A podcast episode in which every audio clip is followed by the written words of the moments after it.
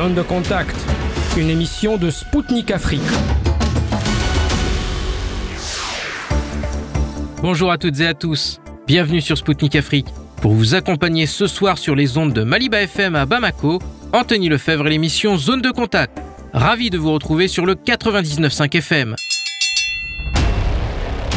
Au programme aujourd'hui, l'Ukraine envoie des chats au front selon un média allemand, des traders auraient été informés à l'avance de l'attaque du Hamas, et le Mali et le Niger qui ont dénoncé une convention fiscale sur la non-double imposition avec la France.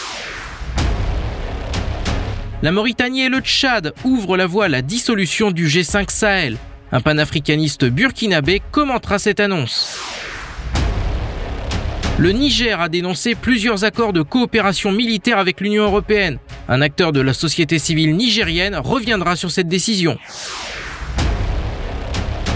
Le Burkina Faso suspend la diffusion du journal français Le Monde. Deux journalistes burkinabés analyseront les raisons de cette mesure prise par les autorités de transition. Le premier bateau livrant gratuitement des céréales russes à l'Afrique est en route pour livrer le Burkina Faso après avoir fait escale en Somalie. Un professeur d'université sud-africaine fera le point à notre micro. La première édition de la semaine de la mode des BRICS s'est tenue à Moscou. Un créateur de mode tunisien a commenté la tenue de cet événement et donné des pistes pour renforcer la compétitivité des marques africaines dans le secteur.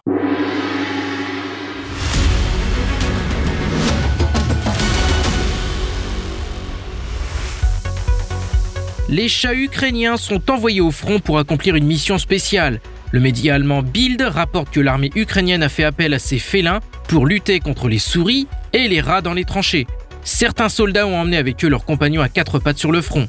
La publication allemande rapporte que l'un d'eux, prénommé Sirski, en l'honneur du commandant des forces terrestres ukrainiennes, est devenu une star sur les réseaux sociaux. Dans cette lutte contre les rongeurs, un bar de Kiev a décidé de lever des fonds pour envoyer des pièges à rats aux soldats. Selon les initiateurs de cette collecte, celle-ci est nécessaire car les souris et les rats détruisent tout, la maroquinerie, les médicaments, les vêtements et les câbles. Outre les dommages causés au matériel, les rongeurs portent atteinte également à la santé des soldats. Le Financial Times a rapporté précédemment que les soldats ukrainiens blessés avaient contracté des infections qui ne pouvaient être traitées qu'avec des antibiotiques. Le média a constaté que de tels cas sont devenus plus fréquents depuis le début de l'opération spéciale russe en Ukraine, mais également dans d'autres régions d'Europe où les soldats blessés étaient envoyés pour y être soignés. Des traders auraient été informés de l'imminence d'une attaque du Hamas sur Israël selon une étude. Celle-ci a été menée par les scientifiques américains Robert Jackson et Joshua Mitz de l'Université de New York et de Columbia.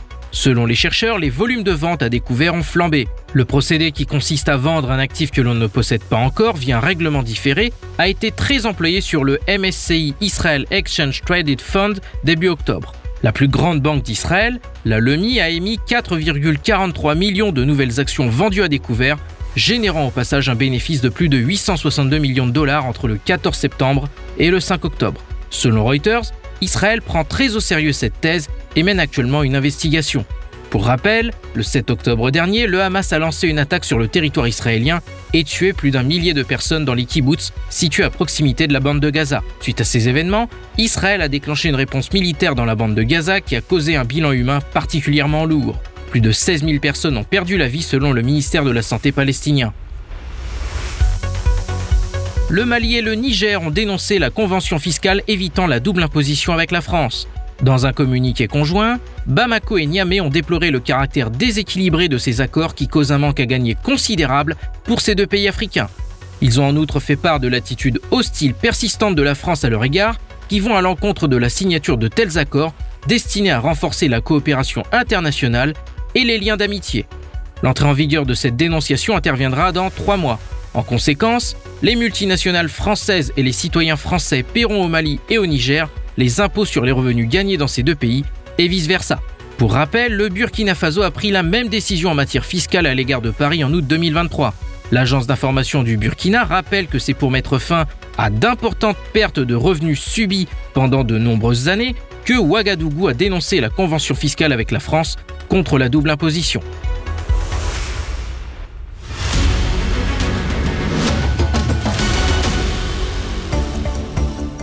Chers auditeurs et auditrices de Maliba FM, je vous rappelle que vous écoutez Spoutnik Afrique depuis Bamako sur le 99.5 FM.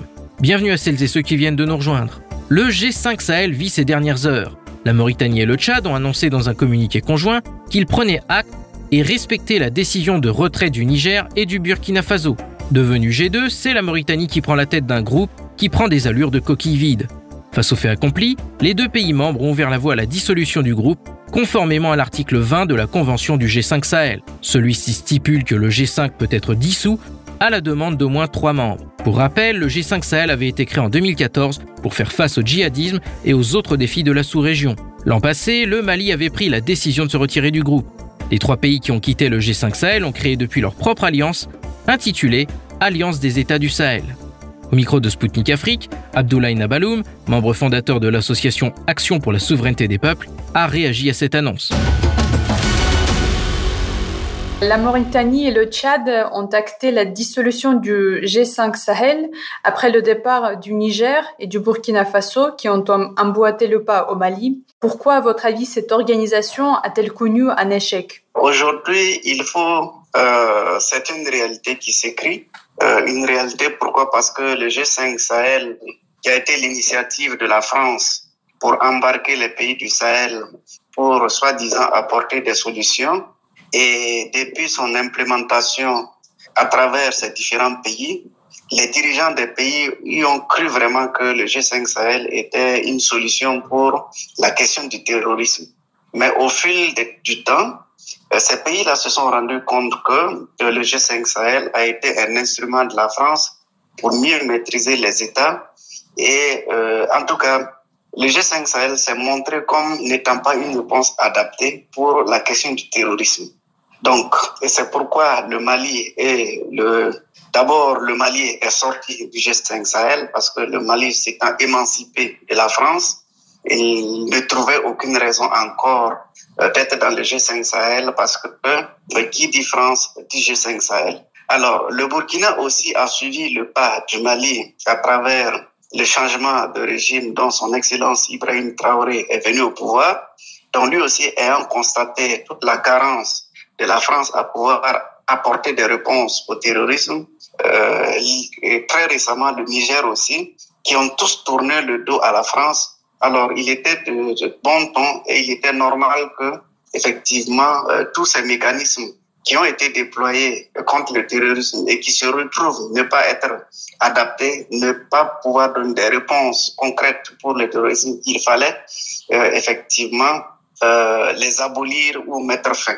Donc ce que le Niger et puis le Burkina Faso ont acté pour la fin du G5 Sahel, c'est une réalité et c'est une très bonne chose pour nous, surtout les populations euh, qui sont dans la souffrance. Et quand on voit que depuis que les forces françaises sont parties, effectivement, il y a de l'amélioration du côté sécuritaire. Donc, nous avons bonne foi que nos dirigeants travaillent véritablement avec l'appui certain euh, de la Fédération de Russie, travaille effectivement à apporter des solutions euh, très adaptées.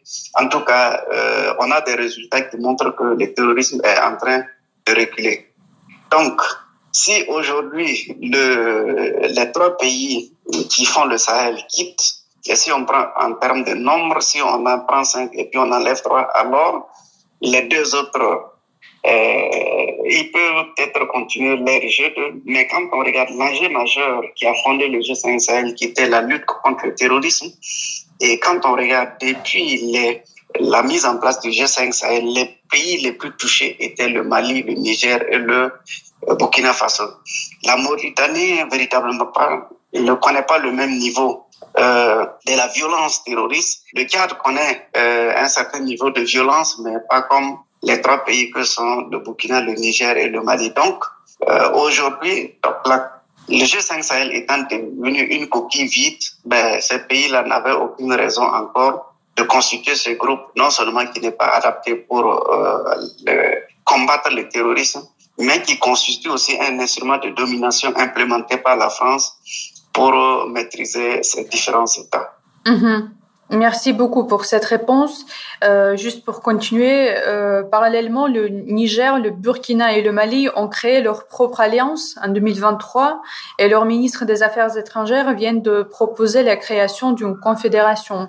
Euh, quels avantages l'alliance des États du Sahel a-t-elle face au G5, à votre avis? D'accord, merci pour cette question. Effectivement, lorsque le 16 septembre, nous avons vu à travers les médias la formalisation de la charte matérialisant l'Alliance des États du Sahel. Euh, nous, on s'est véritablement réjouis de voir cette alliance-là se mettre en œuvre. Pour rappel, moi, je suis le président de la Confédération des associations et mouvements panafricains de l'Afrique de l'Ouest.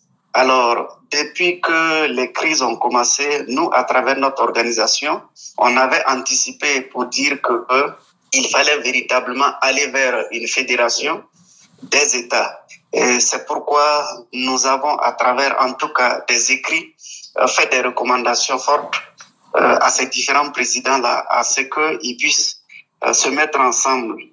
Donc, lorsque vous regardez la charte de l'Alliance, elle s'est bâtie d'abord autour des questions sécuritaires. Comment ensemble ces trois pays-là peuvent se, se, se, mettre, mettre leurs forces de défense et de sécurité pour contrer le terrorisme. Donc vous voyez que c'est véritablement ce que le G5 Sahel avait pour mission de faire, mettre les cinq pays ensemble pour combattre le terrorisme. Et le, le, G5 Sahel n'étant pas adapté, alors les pays qui se sont émancipés ont décidé maintenant de s'organiser par eux-mêmes. Et c'est là où c'est une très très bonne chose parce que là, c'est les pays concernés qui ont pris conscience de l'enjeu du terrorisme euh, parce que euh, là aussi, nous avons formulé euh, les recommandations à travers nos émissions et à travers nos interventions pour dire que le terrorisme s'était concentré au niveau de la zone des trois frontières. Donc, pour qu'il y ait une réponse adaptée, pour qu'il y ait une réponse efficace, il fallait que ces trois pays-là puissent travailler en tandem. Et le pays qui était en marche, c'était le Niger, qui était où Bazoum était toujours le président. Et lorsque le général Kani a pris les devants avec sa ferme volonté de travailler pour le peuple nigérien et de s'émanciper de la domination française, alors c'était la belle occasion pour pouvoir créer euh, cette alliance-là. Et effectivement, l'alliance est tombée. D'abord, de par son objet, on voit véritablement que son objet premier, c'est de contrer toutes les velléités et toute la violence créée par le terrorisme au Sahel. Et aujourd'hui, euh, nous voyons comment est-ce que ces unités-là travaillent ensemble. Je veux dire, les forces armées et les forces de défense à travers ces trois pays travaillent ensemble pour effectivement contrer. Et depuis que ces trois pays se mettent ensemble, on sent véritablement une maîtrise des groupes armés à travers le Sahel. Du reste, lorsque euh, nous avons tous suivi la reprise de Kidal par l'armée malienne et en tout cas des informations qui nous parviennent, c'est que effectivement le Burkina et le Niger y ont contribué d'une manière ou d'une autre à pouvoir euh, effectivement faciliter la prise de la ville de Kidal. Donc aujourd'hui, l'alliance est une très belle alternative qu'il faut soutenir, euh, d'abord pour la question euh, sécuritaire, mais aussi nous avons recommandé à ce que l'Alliance puisse aller au-delà des questions sécuritaires, vers des questions économiques, vers des questions de développement, vers des questions de souveraineté réelle. Et c'est pourquoi l'idée de confédération est une très bonne chose parce que elle va mettre en convergence les initiatives euh, de ces trois pays et ces dirigeants qui ont décidé de travailler pour leur population euh, c'est une très bonne chose parce que les populations à la base ne sont pas divisées. Il y a que les dirigeants qui, à travers leur politique individuelle, arrivent à créer les séparations et les divisions, à créer la souffrance pour les populations. Donc, si ces trois pays-là se mettent ensemble à travers une confédération, on voit déjà le brassage et on voit déjà les facilités pour les populations, on voit déjà le développement économique que ça peut impulser à travers en tout cas les potentialités économiques que regorgent ces différents pays-là. Donc la confédération, c'est une très très bonne chose. Et nous-mêmes, au niveau de la CAMPAO, nous sommes en train de s'organiser pour les accompagner selon notre feuille de route que nous avons initialement créée. Mm-hmm. Euh, est-ce qu'on peut dire que euh, tout cela marque euh, peut-être une nouvelle étape de la rupture avec les anciens partenaires occidentaux et notamment la France engagée depuis le départ auprès du G5 Sahel? Merci pour cette question. bien évidemment que euh, c'est vraiment la fin avec les anciens partenaires occidentaux euh, qui se sont illustrés avec le temps par la domination et la prédation. Donc, aujourd'hui, l'Alliance, euh, les rencontres ministérielles qui se sont déroulées à Bamako fin novembre et début décembre, vous voyez que c'est les ministres des Affaires étrangères, mais aussi les ministres des Finances donc, c'est dire que l'Alliance est en train de s'étendre, son implémentation commence, qui a commencé par le côté sécuritaire et défense, est en train de s'étendre vers, le domaine économique et le domaine de développement. Et c'est l'occasion aussi de saluer la Fédération de Russie et l'ensemble de ses autres partenaires qui ont véritablement apporté une aide euh, conséquente, un appui considérable pour permettre effectivement à ces pays-là de sortir euh, du joug de l'impérialisme euh, occidental. Mhm. Euh, merci, merci beaucoup pour cette réponse. Et comment voyez-vous l'avenir de l'Alliance des États du Sahel en matière de lutte contre le terrorisme? Peut-être cette organisation pourrait s'élargir, s'élargir d'après vous? Alors, Ok, d'abord pour son avenir sur le domaine sécuritaire, je pense que euh, l'Alliance est une réponse adaptée euh, pour répondre à la violence de, ces groupes armés au Sahel. Et au regard des résultats, en tout cas du Burkina Faso et du Mali et du Niger que nous observons, nous pensons que le terrorisme ne va pas connaître ne pourra plus perdurer. Euh, c'est vrai qu'il ne peut pas être anéanti d'un coup et de façon totale, mais il y a au moins euh, une progression qui fait que euh, ces pays, par exemple le Burkina Faso, il fut un moment où nos forces de défense ne pouvaient pas sillonner tout le pays. Ils peuvent sillonner, on peut ravitailler l'ensemble des villes. On a des populations qui repartent chez eux alors qu'ils s'étaient déplacés. Donc il y a de l'espoir que euh, cette alliance-là offre. Maintenant, euh, sur euh, est-ce la possibilité qu'il puisse s'élargir, euh, nous nous sommes fondés à, cet esprit-là que il faut le fédéralisme à un moment donné. C'est en cela que nous pouvons avoir des nations assez fortes. Les tracés des pays depuis le, le, temps colonial a montré toute la vulnérabilité de nos pays à pouvoir s'émanciper de façon économique et euh, de façon euh, sécuritaire. Donc, on voit aussi que à travers, ne serait-ce que à travers les faits, euh, pour ce qui a concerné le Niger, le Togo s'est illustré brillamment en soutenant le Niger. C'est de telles initiatives que euh, nous pensons très louables et nous, en tout cas, on a recommandé à ce qu'il euh, puisse y avoir un élargissement et en fonction des, pays qui veulent, véritablement défendre leur souveraineté, travailler, des dirigeants qui travaillent pour le bien-être de leur population. Donc, nous sommes très favorables à cet élargissement-là, mais l'élargissement sous les conditions euh, définies par l'AUS. C'était Abdoulaye Nabaloum, membre fondateur de l'association Action pour la souveraineté des peuples pour Sputnik Afrique. Il a commenté la dissolution prochaine du G5 Sahel par la Mauritanie et le Tchad, suite au retrait du Niger et du Burkina Faso du groupe.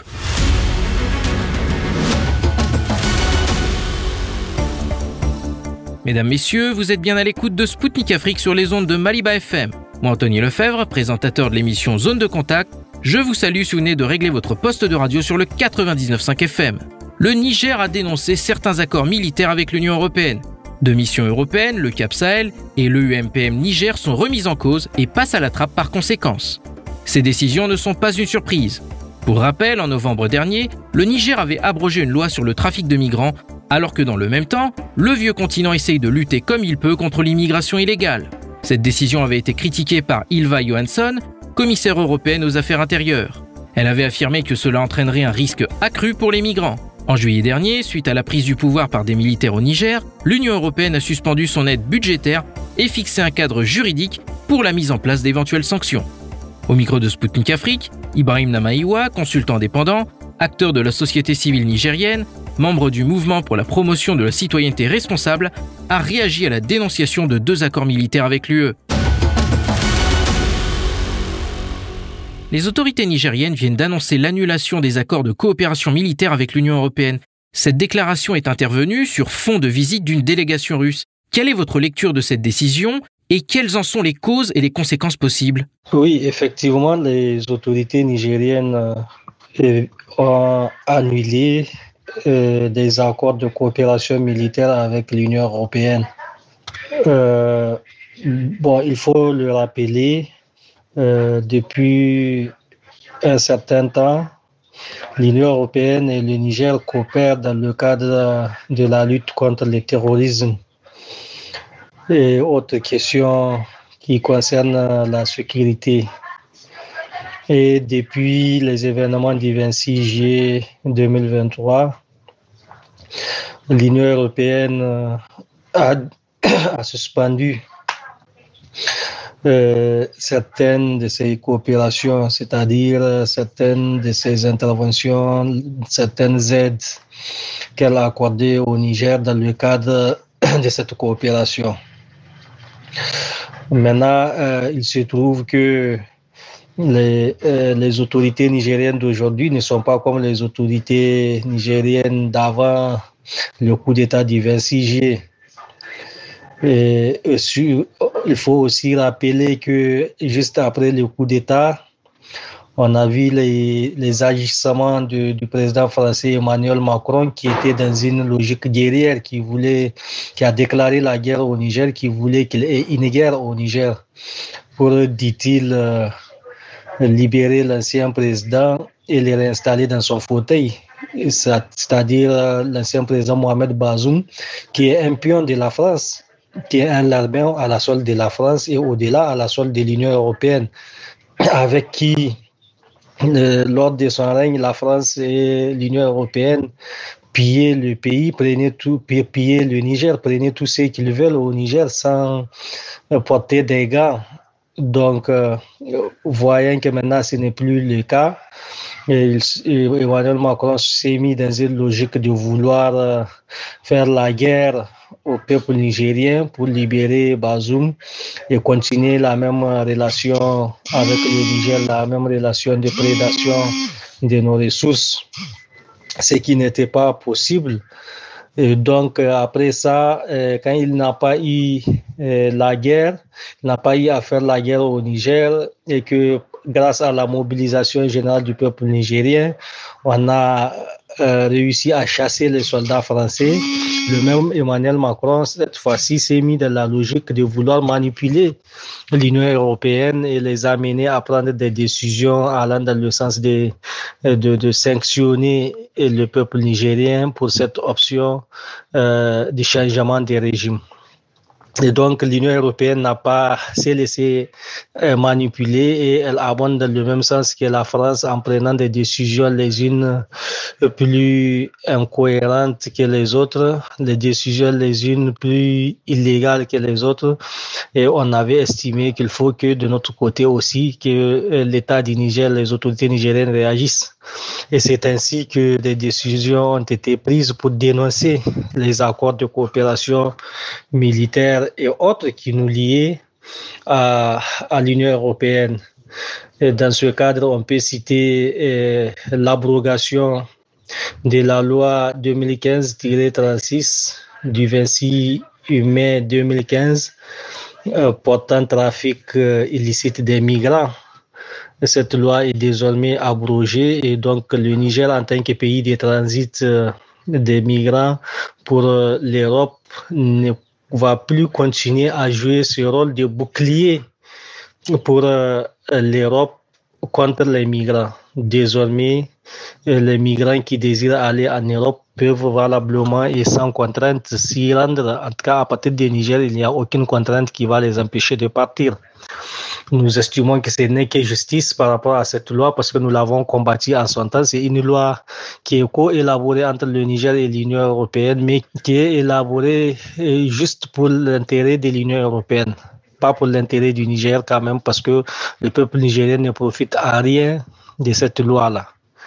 Donc aujourd'hui, elle est annulée, elle est, elle est abrogée et donc nous estimons que ce n'est que justice pour le peuple nigérien et pour les migrants eux-mêmes parce que la migration est un droit, il faut les souligner, il faut les souligner aussi.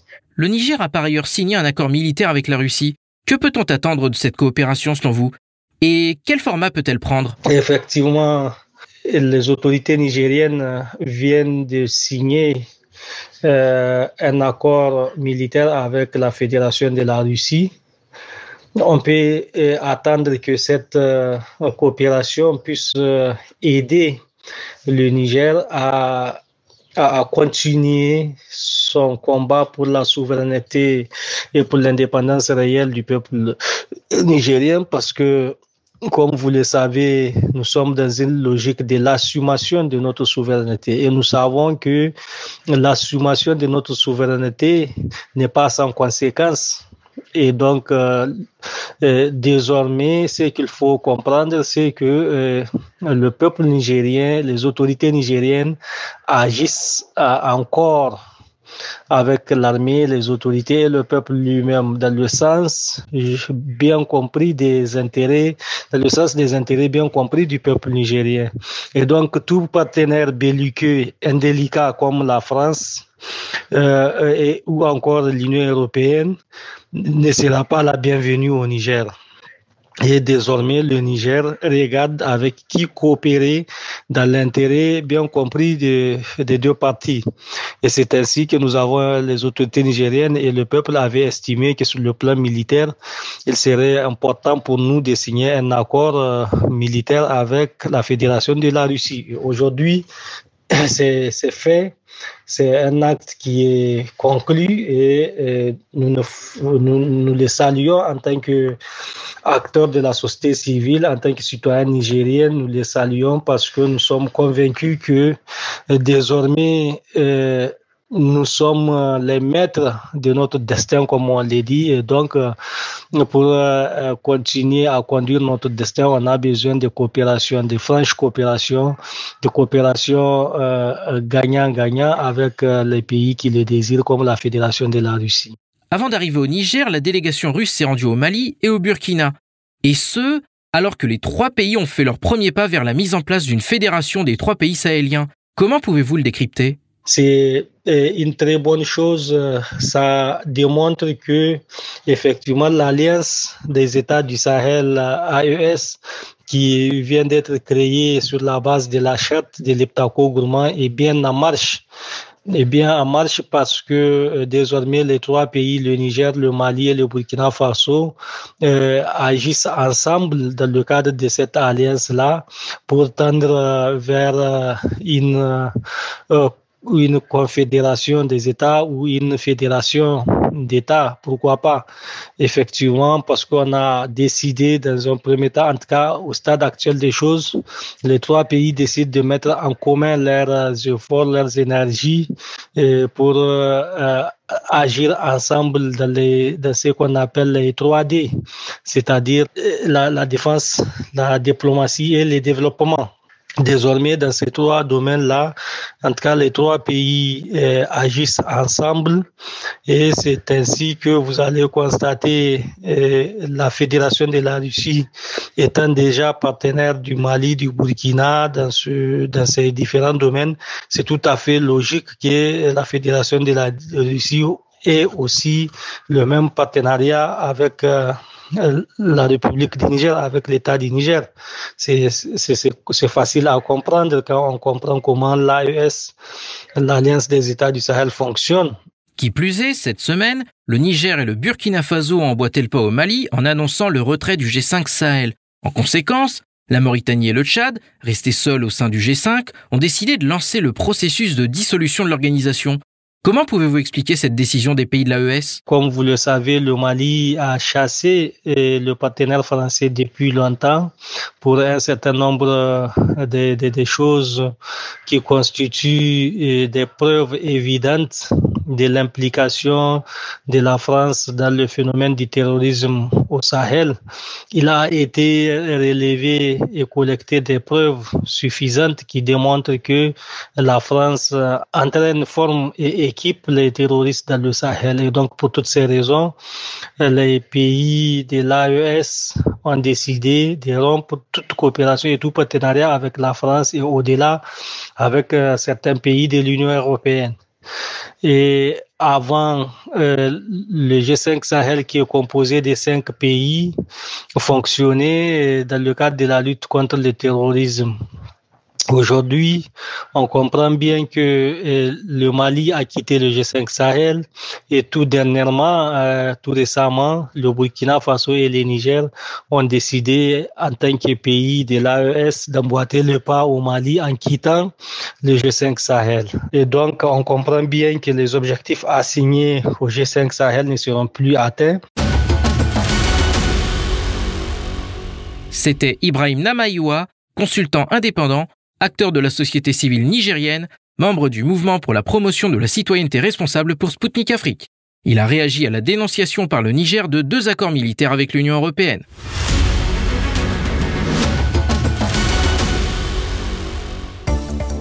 Mesdames, Messieurs, vous êtes bien à l'écoute de Sputnik Afrique sur Maliba FM.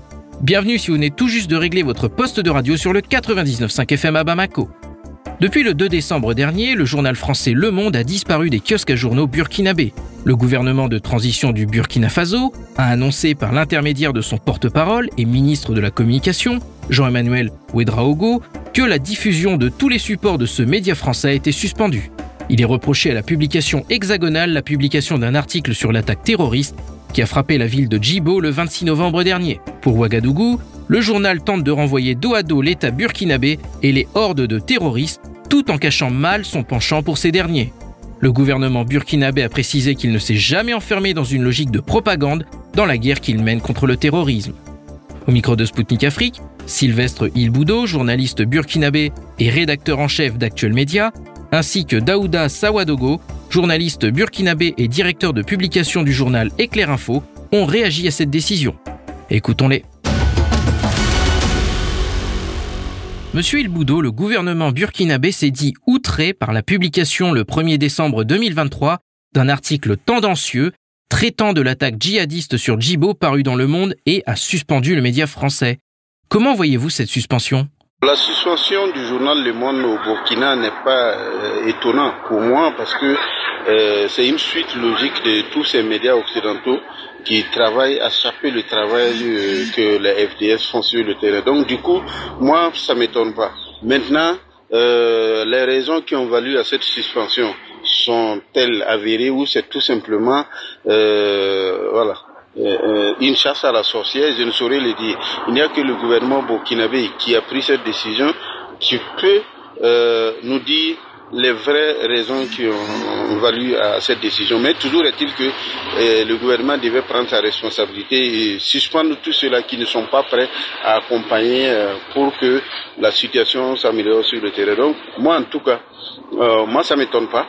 Et en plus, c'est souhaitable d'ailleurs de chasser tous ces médias occidentaux dont leur travail en réalité n'est pas de donner l'information en tant que telle.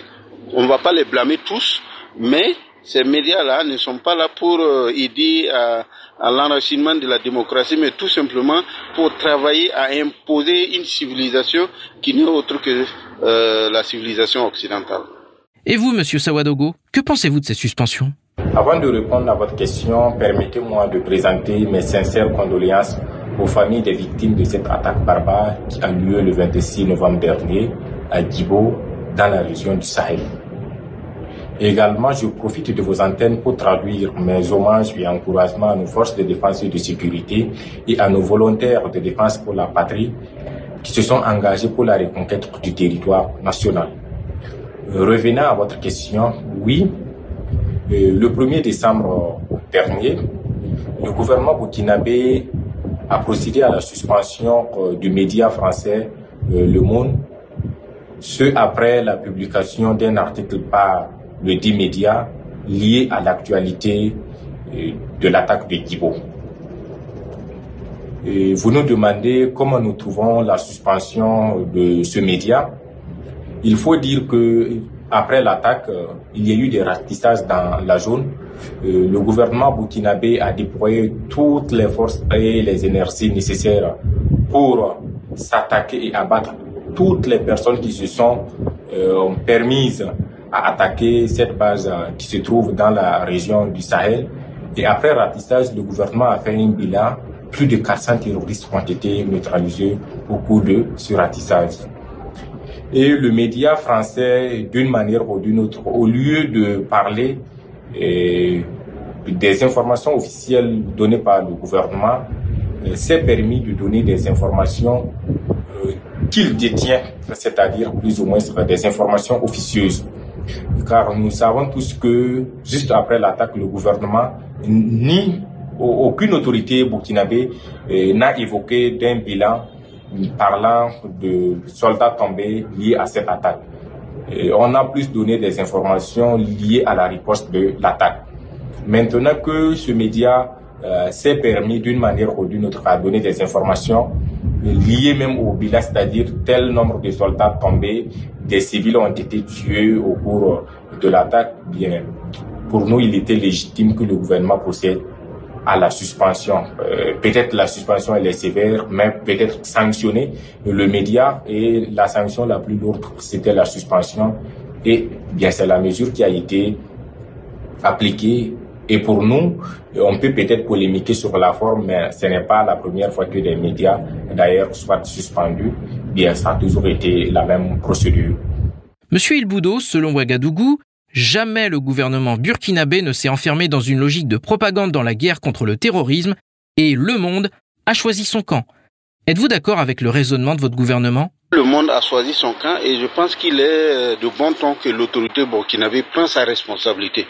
Et aucun État ne peut tolérer que des gens accompagnent ses adversaires ou tout simplement euh, ces personnes qui ont choisi de détruire cet État-là. Même si le gouvernement burkinabé ne prenait pas sa responsabilité pour euh, euh, donc suspendre le journal, les, citoyens burkinabés qui ont une bonne lecture, une bonne vision de ce que ces médias occidentaux d'ici depuis un certain temps en Afrique et particulièrement au Burkina Faso et, et bien sûr dans les pays sahéliens, ben, les citoyens allaient prendre leurs responsabilités et montrer le chemin à suivre à l'État burkinabé. Et je pense que euh, voilà, ce qui a été fait, c'est une chose normale et c'est une suite logique. Monsieur Ilboudo, le Burkina n'est pas le premier pays du Sahel à suspendre des médias français. Qu'est-ce qui est reproché aux médias français? C'est cette lecture étriquée de la situation sur le terrain en Afrique. Euh, faire croire aux gens que ça va pas, faire croire que sans les pays occidentaux, les Africains ne vont pas sortir, faire croire que euh, les Africains ne savent pas s'organiser, faire croire que voilà nos pays ne sont pas à la hauteur des attentes de la population, alors qu'ils sont allés dans les mêmes écoles de formation que ces soi-disant dirigeants euh, occidentaux qui prétendent être des donneurs de leçons en matière de gouvernance en Afrique. Donc, aujourd'hui, je pense que ces médias refusent de mettre à jour les logiciels de propagande et bien sûr diffusion d'informations qui ne sont pas tout à fait vraies sur le terrain. Et nous pensons que bon, c'est une leçon. Voilà, après RFI, France 24, euh, Le Monde, euh, ceux qui restent là sauront bien se comporter s'ils veulent rester et travailler avec euh, les pays comme le Burkina Faso, euh, le Mali, le Niger et peut-être qui sait bientôt d'autres pays qui s'ajouteront aux pays de l'AIS qui font des efforts pour libérer les pays. Mais il ne faut pas s'en prendre aux médias occidentaux sans soi-même faire un travail de fond pour permettre aux médias publics locaux et même privés de pouvoir faire leur travail. Euh, par exemple, quand vous prenez au Burkina Faso, il y a la RTB, la radio-télévision du Burkina, mais aussi Sidouaya qui est un média, qui sont des médias d'État, qui ont besoin d'appui conséquente en matière de moyens et de formation de personnel d'appui. Voilà, ça ne sert à rien de chasser les médias occidentaux alors qu'on n'est pas capable de couvrir euh, l'information euh, nationale telle que c'est. C'est vrai, les médias occidentaux font, font, le contraire de ce que nous voulons, mais nous-mêmes, il faut qu'on travaille à remplir le vide que ces médias vont laisser. Et vous, monsieur Sawadogo, quels sont selon vous les principaux reproches qui sont faits aux médias français? Dans le Sahel, c'est le Mali qui a été le premier à suspendre RFI France 24. Cela avait créé réellement un tollé de, sur le plan mondial et notamment sur le plan africain. Mais cela n'a pas aussi duré que ça. Après, le Burkina Faso a emboîté le pas, et récemment le Niger. Et, vous demandez qu'est-ce qui est reproché réellement à ces médias français. Il faut dire que ces trois pays, à savoir le Burkina Faso, le Mali et le Niger, sont frappés par une crise sécuritaire qui empêche réellement leur population de vivre dignement. Et si la présence de ces médias euh, constitue un obstacle à la reconquête du territoire, bien évidemment, ces médias auront intérêt à, à suspendre euh, ces médias, c'est-à-dire ces États ont intérêt à suspendre ces médias. D'autant plus que euh, pour la plupart, ces médias n'attendent pas de sources officielles avant plus ou moins de donner leurs sources. On ne peut pas les en vouloir, mais si les États, c'est-à-dire les États du Sahel, sont arrivés à contenir les médias locaux, à s'intéresser ou encore à ne prendre que l'information officielle donnée et que des médias étrangers se permettent de prendre des informations officieuses et de les mettre réellement sur le plan mondial. Et pour moi, ces États, en tout cas, sont dans la logique où encore légitimement on peut les comprendre. Donc légitimement, ils sont dans leurs droits. Monsieur Ilboudo, peut-on dire que les médias français, largement présents dans le paysage médiatique africain, sont utilisés comme instruments d'influence sur le continent? Les médias occidentaux, dans leur ensemble, hein, c'est des instruments de manipulation, euh, de diversion à l'endroit des peuples africains, ceux-là qui n'ont rien encore compris, qui doivent soutenir leur gouvernement, leur pays, leurs dirigeants pour qu'ils puissent réussir la transformation qui a démarré. Et je pense que c'est une nouvelle époque, une nouvelle étape de l'existence des pays sahéliens que l'Europe refuse de voir, que les pays occidentaux n'arrivent pas à transcender ce qui est en train de se passer en Afrique occidentale et particulièrement en Afrique subsaharienne. Aujourd'hui, ils doivent comprendre que la domination qu'il y avait auparavant contre, euh, au niveau des pays africains, on ne peut plus faire ça. Leurs enfants fréquentent les mêmes écoles que les enfants d'Afrique subsaharienne, même si c'est les privilégiés qui vont et qui essayent de nous ramener cette civilisation à travers des postes et bien sûr euh, certaines propositions que ces occidentaux leur font. Ben écoutez, aujourd'hui, euh, tous ces médias-là, combien d'Africains complexés mental euh, travaillent à rester dans, ces, dans ce cacan des Occidentaux à travers euh, les, les, médias. Voilà. Il y a des Africains qui travaillent là-bas, mais on va saluer ici quelqu'un comme Alain Foucault qui a décidé de claquer à la porte. Et nous espérons que c'est sincère, hein, euh, Monsieur Alain Foucault. Donc, qui, a, qui est venu, qui travaille à donner une autre image de l'Afrique à travers les médias. Et j'espère que d'autres vont suivre. Hein. Il y en a qui sont euh, dans la voie de l'Amérique, BBC et autres.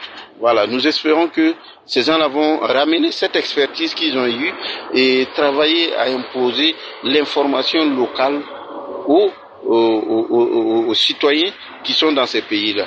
Mais retenez une fois de plus que les médias occidentaux ne sont, ne sont rien d'autre que des instruments de propagande et de manipulation de l'opinion. Et vous, monsieur Sawadogo, qu'est-ce que vous en pensez? Oui, on peut répondre à l'affirmative. Et quand vous prenez le groupe France Monde qui regroupe RFI, France 24 et autres, c'est toute une, industrie au fait diplomatique qui est là. Ces médias servent à vendre l'image de la France à l'extérieur. Oui, ça c'est vraiment une évidence. Je vous donne une anecdote par le passé. Bien, s'il y a une information, bien on se pose la question, est-ce que RFI a confirmé? C'était d'ailleurs même les médias, ces médias même qui avaient la primaire de l'information. Donc, euh, ces médias sont vus comme réellement euh, des outils de propagande si je peux reprendre le terme plus ou moins de nos confrères du journal Le Monde, ce sont des outils de propagande de la diplomatie française et ça marche bien. Pour le moment, il n'y a pas un État, en tout cas, qui est arrivé à s'imposer de la manière comme la France est arrivée réellement à conquérir plus ou moins le cœur des Africains, même si c'est de façon plus ou moins violente, ben, mais ça passe. Monsieur Ilboudo, alors que la France demande de lever toutes les suspensions à l'égard des médias français en Afrique, Spoutnik et d'autres médias russes ont été bloqués en France et en Europe en général. Pensez-vous que ce type de blocage relève d'un deux poids deux mesures des autorités françaises et européennes? C'est de leur droit, mais nous ne sommes pas obligés de les suivre. Mais les Russes continuent, de Sputnik, euh, RT continuent de travailler. Est-ce que ça empêche? Et les partenaires qui les considèrent comme des partenaires fiables. Je veux parler par exemple des pays du Sahel. Donc euh, du coup, ben, la France peut demander, hein, Macron peut toujours continuer de dire, même ordonner. On ne va pas accepter qu'il continue de polluer euh, l'information euh, sur le voilà l'information en Afrique et en Afrique particulièrement en Afrique subsaharienne. Et ils peuvent aller là où on les veut. Hein. En Afrique, on ne veut plus de vous. Allez-y là-bas. Vous pouvez partir là-bas et puis peut-être de l'autre côté où les gens pensent que leur présence est nécessaire. Mais pour l'instant, l'autorité en Afrique, particulièrement au Burkina Faso, ne trouve pas les présences nécessaires. Voilà. Et je pense que le président Ibrahim Traoré et son gouvernement devraient maintenir ce cap-là et continuer de faire respecter le Burkina Faso partout où besoin sera, parce que, même si pour l'instant, il a le soutien de la population euh, et que euh, il, il, dévie après, cette même population-là va lui montrer le chemin à suivre pour atteindre son objectif. Je veux parler de l'objectif du peuple qui est de libérer totalement le pays. C'était Sylvestre Ilboudo, journaliste burkinabé et rédacteur en chef d'Actuel Média, et Daouda Sawadogo, journaliste burkinabé, directeur de publication du journal Éclair Info pour Spoutnik Afrique. Ils ont réagi à la suspension du journal français Le Monde au Burkina Faso.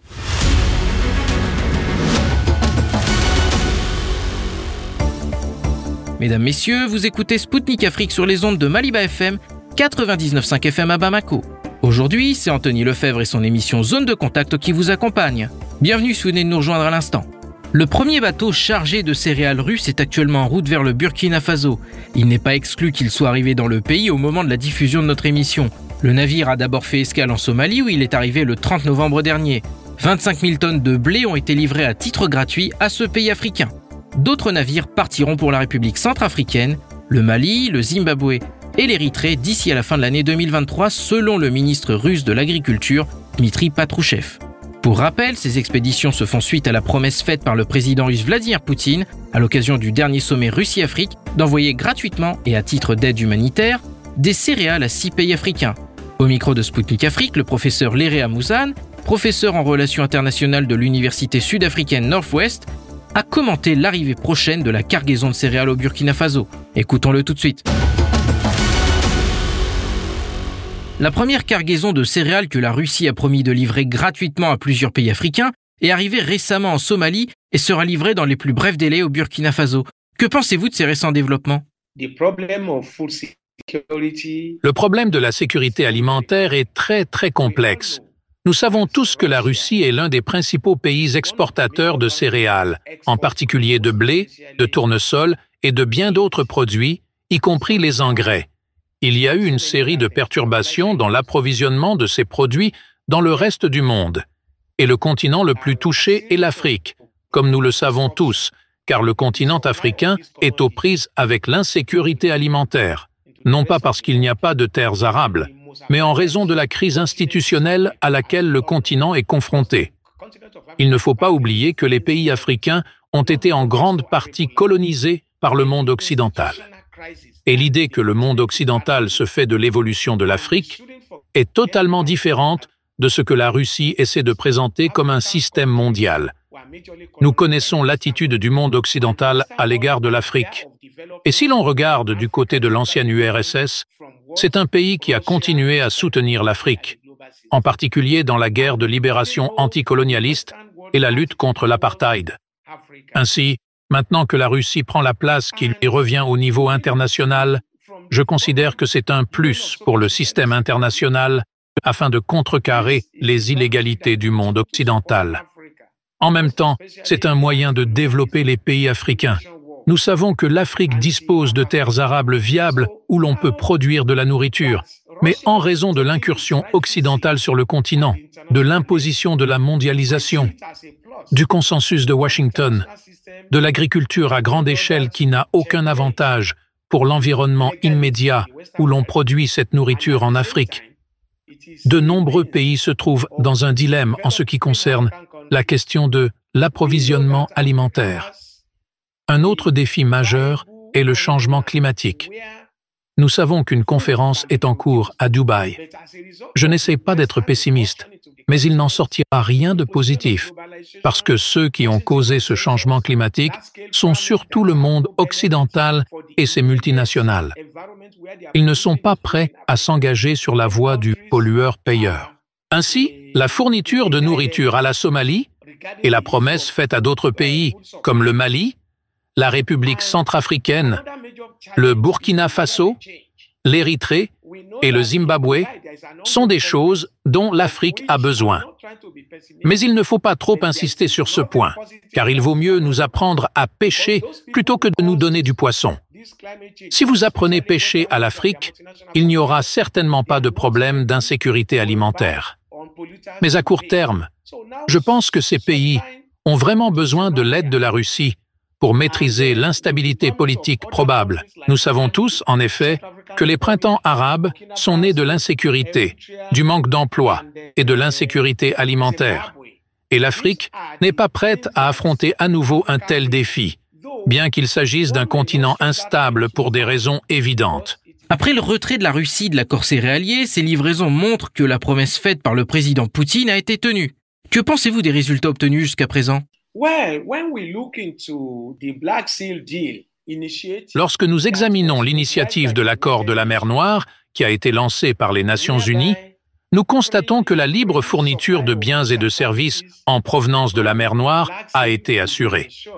Mais d'un point de vue diplomatique, ne s'agit-il pas d'un moyen tactique d'essayer de réarmer l'Ukraine afin d'attaquer la Russie? Ne s'agit-il pas d'une tentative de soutenir le gouvernement ukrainien plus particulièrement grâce aux revenus des céréales que le pays est censé exporter afin de poursuivre la guerre contre la Russie? Mais si nous considérons les choses sous cet angle, je veux croire que le retrait de la Russie de cette initiative est la meilleure chose que l'on puisse faire si l'on considère l'ensemble des études stratégiques. Maintenant, avec cette promesse qui se réalise, je crois qu'à travers les BRICS et toutes les institutions multilatérales dont l'Afrique et la Russie font partie, l'Afrique sera en mesure de forger ses propres relations avec la Russie. Car si l'on regarde le monde occidental, il fait des promesses et, en fin de compte, lorsqu'il les refuse ou les renie, il ne fait qu'accroître les difficultés des pays africains. Mais avec la livraison de céréales à la Somalie, et je pense que d'autres pays recevront bientôt leur propre part, la majorité des États africains croiront en la Russie. Et par voie de conséquence, le concept des non-alignés, conçu en 1955 à la suite de la conférence de Bandung, essaiera d'apporter à nouveau son aide positive à l'Afrique en lui permettant de ne pas compter uniquement sur les maîtres coloniaux et les États-Unis d'Amérique, dont l'approche libérale du développement économique continue de militer contre le développement de l'Afrique. C'était le professeur Léry Amouzan, professeur en relations internationales de l'Université sud-africaine Northwest pour Sputnik Afrique. Il a commenté l'arrivée imminente d'une cargaison de blé russe gratuite au Burkina Faso.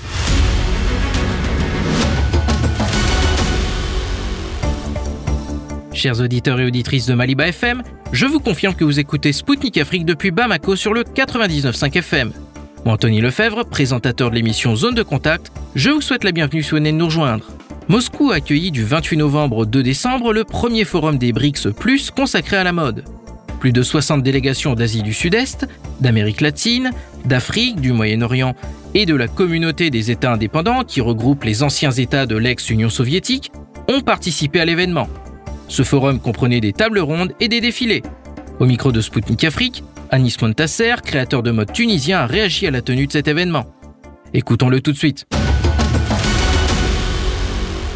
Quelles sont vos impressions sur le BRICS Fashion Summit? Alors, je suis vraiment euh, impressionné par euh, cet événement. Euh, il y a tous les pays du monde qui sont représentés, les Africains, les Brésiliens, les Indiens. On, a retrouvé euh, euh, la qualité des médias et la qualité des invités, c'est euh, très important dans le monde de la mode alternatif. Donc voilà, on est vraiment bravo pour cet événement et bravo pour la Russie. Et quel est le rôle de l'Afrique dans le monde de la mode? Alors, nous pensons que le, la mode va venir de l'Afrique. C'est fini, les marques euh, de, européennes ils sont saturées, il n'y a plus de créativité, et donc je pense que toute la, la mode va vraiment venir de l'Afrique avec d'excellents de, de, designers, et on a besoin de partenaires industriels et faire euh, euh, quelque chose d'important dans la mode autre que l'Europe qui est saturée. Selon vous, comment la mode favorise-t-elle la multipolarité dans la culture mondiale? Oui, donc la mode euh, représente euh, la culture euh, vraiment de chaque pays. Donc la mode est très importante sur l'Afrique euh, ça, ça, parce que ça c'est l'image de, de, de, de, notre industrie, de notre savoir-faire. Euh, ça montre les artistes. Donc effectivement, euh, le, euh, la, la, mode dans la multipolarité, c'est très important, le, les connexions euh, dans le monde à travers la mode, c'est vraiment un, un, excellent vecteur de communication euh, entre les continents et entre les pays. Et comment stimuler la compétitivité des marques locales africaines? Au niveau industrie textile, l'Afrique est, est, très avancée. Le coût de production est très intéressant. Maintenant, comment stimuler C'est euh, c'est le marketing. Je pense comment stimuler, c'est euh, justement des connexions entre les artisans et les stylistes est très important. Faire une recherche euh, dans le style avec euh, ça et, et, et, investir beaucoup sur le marketing euh, pour pour que les, les, les, les, stylistes gagnent des marchés, pénètrent des marchés euh, ensemble, justement grâce à la Russie et l'Afrique. C'est ça le travail que, que, qui doit être fait c'est euh, stimuler la créativité et surtout aller dans un mode start-up avec des tissus innovants et faire une recherche dans l'innovation de tissus et dans les plateformes de vente en ligne. Quels sont les moyens, selon vous, de rendre les marques africaines plus reconnaissables? De, Alors, les, déjà, les marques africaines sont complètement reconnaissables avec le, le, leur tissu. Euh, ils ont un savoir-faire artisanal qui est très important. Euh, donc déjà, elles sont connaissables, reconnaissables complètement. Et maintenant, euh, il faut faire plus le, le, le, le travail. Ce qui manque, c'est faire le travail de série et structurer le marché africain euh, pour que les marques euh, se, se pénètrent d'autres marchés. Et existe-t-il une demande pour la mode africaine en Russie? Y a-t-il eu des collaborations entre créateurs africains et russes? Aujourd'hui, avec la, la, la, la, mode africaine qui s'est beaucoup développée, ils ont réussi à créer des brands forts africains euh, et surtout Nord-Afrique, parce qu'il y a beaucoup d'écoles de mode maintenant qui ont été créées depuis 15 ans. Et, euh, et on sent qu'il y a une grosse demande locale en Russie de, de, de marques africaines euh, sur le, le, sur le denim, sur les robes de soirée. On sent qu'il y a une grosse demande importante. Et euh, justement, maintenant, il faut trouver les bons circuits de distribution en Russie pour, euh, pour avancer ensemble. C'était Anis Montasser, créateur de mode tunisien pour Sputnik Afrique. Il a réagi à l'organisation du premier sommet de la mode des BRICS à Moscou. Il a en outre donné des pistes afin de rendre les marques africaines du secteur plus compétitives. Alors que la première édition du BRICS Plus Fashion Forum s'est conclue ce 2 décembre, intéressons-nous aux standards de beauté africains. Zora Yoksala Vanzou, responsable des interventions sociales et des affaires juridiques au Parlement des jeunes filles leaders du Tchad, a fait le point à notre micro sur les dernières tendances en la matière en Afrique. Je vous propose d'écouter tout de suite. Comment voyez-vous la beauté d'une femme africaine? Une belle femme africaine, c'est quoi pour vous? Pour moi, en fait, la beauté africaine est diverse, comme je l'ai dit, et captivante et se manifeste euh, à travers une variété de traits physiques, de styles de coiffure, de tenues vestimentaires et de pratiques culturelles uniques à chaque région et de groupe ethnique en Afrique. Et la beauté africaine est souvent caractérisée par des peaux riches en pigmentation, des cheveux naturellement bouclés ou crépus, des traits du visage expressifs et des formes corporelles variées. Une belle femme africaine, pour moi, c'est celle-là qui s'accepte avec ses beaux cheveux crépus, sa peau noire ou brune. Et comment évaluez-vous les standards de beauté après la fin de l'époque coloniale? Les standards de beauté euh, après la fin de l'époque coloniale ont évolué de manière significative Avant la colonisation, euh, les critères de beauté étaient souvent déterminés par les normes culturelles et esthétiques propres à chaque société. Cependant, pendant la période coloniale, les standards de beauté ont été influencés par les normes occidentaux imposées par les colonisateurs ou par manque de cette estime de soi. Quand je parle de l'estime de soi, c'est-à-dire par les Africains eux-mêmes. C'était Zara Yoksalavanzou, responsable des interventions sociales et des affaires juridiques au Parlement des jeunes filles leaders du Tchad pour Spoutnik Afrique. Elle a présenté à l'occasion de la journée internationale de la beauté l'évolution de ces standards dans son pays. Mesdames, Messieurs, zone de contact, c'est tout pour aujourd'hui. Le moment est venu de rendre l'antenne à Maliba FM. Moi, Anthony Lefebvre, j'aurai le plaisir de vous retrouver très vite aux commandes d'une nouvelle émission. Je vous invite à consulter notre site internet pour suivre l'actualité africaine et internationale. D'ici là, portez-vous bien et à bientôt. Zone de contact, une émission de Spoutnik Afrique.